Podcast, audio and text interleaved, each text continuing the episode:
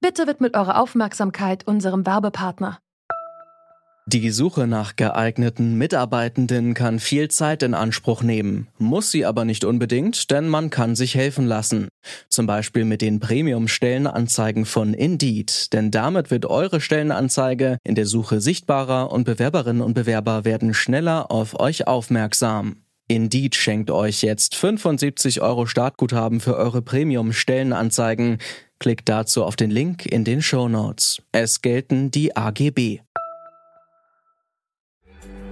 Die Richtlinie ist nach wie vor zu restriktiv. Das also Übertragungsrisiko ist sehr gering und wir können es heute im Blut auch feststellen, ob eine Gefahr besteht.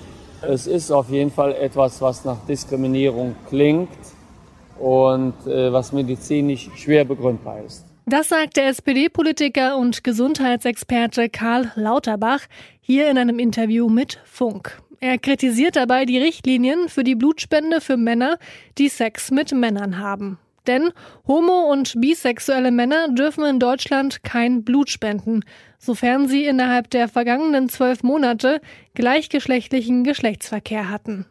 De facto wird hier also eine ganze Bevölkerungsgruppe aufgrund ihrer sexuellen Orientierung ausgeschlossen. Dabei wird Blut dringend gebraucht, denn gerade in der Corona-Pandemie werden vielerorts die Konserven knapp, weil Spenderinnen und Spender den Weg ins Krankenhaus meiden. Warum wird bei der Blutspende also immer noch diskriminiert? Das fragen wir uns heute. Es ist der 2. Februar 2021. Mein Name ist Marianta. Hi.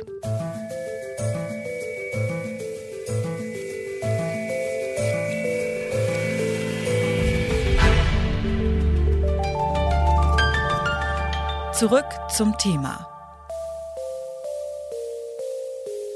Nach den Richtlinien der Bundesärztekammer gehören Männer, die mit Männern Sex haben, zu den Personen mit sexuellem Risikoverhalten. Dabei spielt es keine Rolle, ob die Männer ständig wechselnde Partner haben oder in monogamen Beziehungen leben. Dass diese Gruppe von der Blutspende ausgeschlossen wird, wird mit dem erhöhten Risiko einer HIV-Infektion begründet. Albert Kehrer ist Vorstand der Proud at Work Stiftung, die sich für die Rechte und Themen der LGBTIQ-Community am Arbeitsplatz einsetzt. Ihn habe ich gefragt, ob er diese Begründung nachvollziehen kann. Sicherlich gibt es wahrscheinlich ein erhöhtes HIV-Risiko bei ähm, homosexuellen Männern. Nichtsdestotrotz haben natürlich andere das gleiche Risiko, die ein ähnliches Sexualverhalten haben. Und von dem her glaube ich, ist es eine Diskriminierung, wenn man das einzig und allein auf Männer, die mit Männern Sex haben, reduziert und nicht sozusagen auf das Sexualverhalten der Blutspender geht. Also wollen Sie quasi, ja, dass man eher fragt, wie oft haben Sie Sex, mit wem haben Sie Sex, als dass man gleich pauschal sagt, okay, Sie sind schwul und deswegen dürfen Sie keine Blutspenden abgeben. Im ersten Schritt wären wir ja schon mal happy, wenn die Rückstellungsfrist von zwölf auf drei Monate zum Beispiel reduziert würde. Aber unser eigentliches Ziel ist tatsächlich nach dem Sexualverhalten der Blutspender zu fragen. Also mit wem haben Sie Sex, in welcher Art haben Sie Sex ähm, und solche Sachen, wie oft haben Sie Sex. Ähm, und dass man daran dann letztendlich einen Kriterienkatalog erstellt, ob jemand geeignet ist für die Blutspende oder nicht. Und ich kenne ganz viele Leute, die in monogamen Beziehungen leben und immer selber Sex haben und die durchaus bereit wären, Blut zu spenden. Warum die ausschließen? Die sexuelle Orientierung sollte bei der Blutspende also keine Rolle spielen, sondern nur das individuelle Verhalten, meint Albert Kehrer. In vielen anderen Ländern, etwa in Spanien, Italien, Portugal oder Südafrika, wird das auch schon so gehandhabt. Warum also ist die Blutspende im Jahr 2021 in Deutschland immer noch so eingeschränkt? Das habe ich Stefan David Küpper gefragt. Er ist Pressesprecher beim Blutspendedienst West des Deutschen Roten Kreuzes. Grundsätzlich ist es so, dass auch heterosexuelle Männer äh, nach ihrem Sexualverhalten abgefragt werden. Und wenn ein risikohaftes Verhalten vorliegt, werden auch diese Personengruppen dauerhaft von einer Blutspende ausgeschlossen. Um das einmal einzusortieren, es ist sowieso so, dass Männer, die Sex mit Männern haben, eben nach einer zwölfmonatigen Enthaltsamkeit eben Blut spenden dürfen. Das ist tatsächlich so, muss man sagen, dass das natürlich eine Regelung ist, die es für beide Seiten, also sprich für den spendewilligen homosexuellen Mann, äh, wie aber auch natürlich für den zulassenden Arzt, der eben über die Spendetauglichkeit zu entscheiden hat, nicht besonders einfach macht. Letztendlich könnte aber auch ich als heterosexuelle Frau den HIV-Virus haben. Werden denn die Blutspenden, ja, bevor sie weitergegeben werden, nicht sowieso schon auf das HIV-Virus getestet und müsste das nicht ausreichen?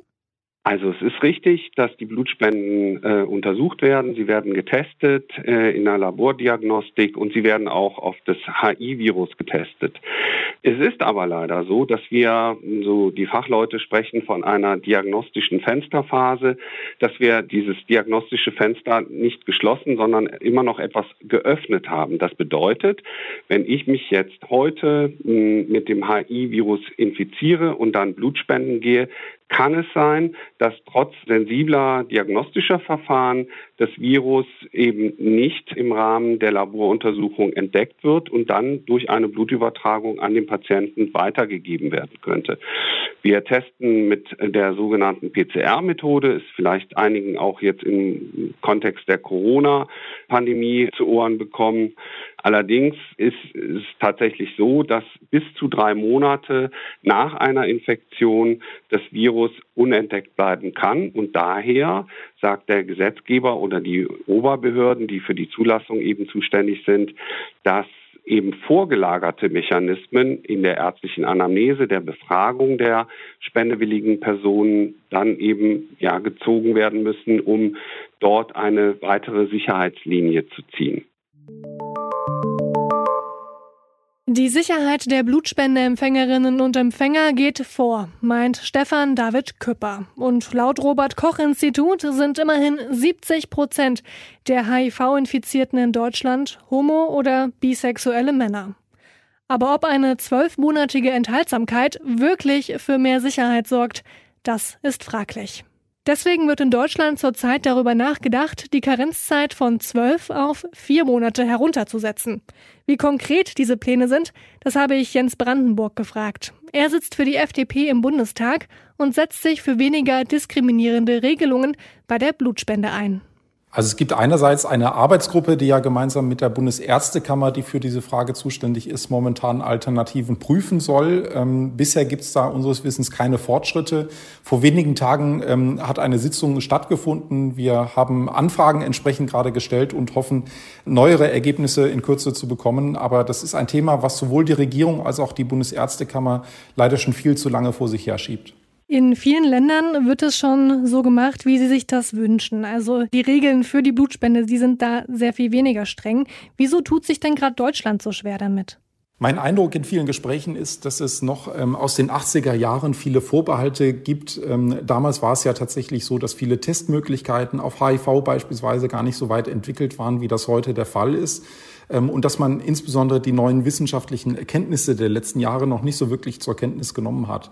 Denn wir sehen ja in äh, den Staaten, die eine deutliche Lockerung, teilweise auch Aufhebung des Blutspendeverbots für homosexuelle Männer schon durchgeführt haben, dass dort die Infektionszahlen, das Infektionsrisiko gerade nicht angestiegen ist. Also beispielsweise in Italien, in Großbritannien, auch in Kanada wurde das umfassend untersucht und man hat festgestellt, dass eine Lockerung keineswegs mit einem Infektionsrisiko, mit einem höheren Risiko für die Patienten und Patientinnen einhergeht.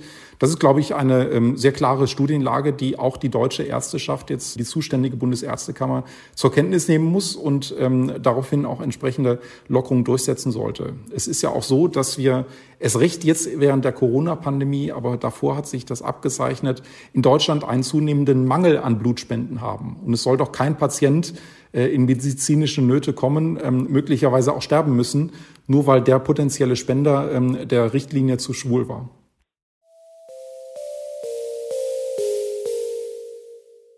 Dass Männer, die mit Männern Sex haben, von der Blutspende faktisch ausgeschlossen sind, ist diskriminierend und sollte geändert werden, finden Albert Kehrer und Jens Brandenburg. Entscheidend sollte das individuelle Verhalten sein und nicht die sexuelle Orientierung. Dabei muss natürlich gewährleistet sein, dass die Blutspenden weiterhin sicher sind. Dafür gäbe es aber bessere Möglichkeiten, als eine ganze Bevölkerungsgruppe pauschal vom Spenden auszuschließen.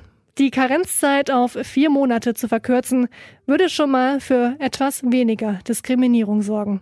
Das war's für heute von uns. Wenn euer Podcast-Hunger noch nicht gestillt ist, dann kann ich euch noch unseren Tracks and Traces Podcast ans Herz legen. In der aktuellen Folge nimmt dort die Musikerin Amelie ihren Song Alone in the Rain Spur für Spur auseinander. An dieser Folge zurück zum Thema haben mitgearbeitet Anton Burmeister, Max Königshofen und Andreas Popella.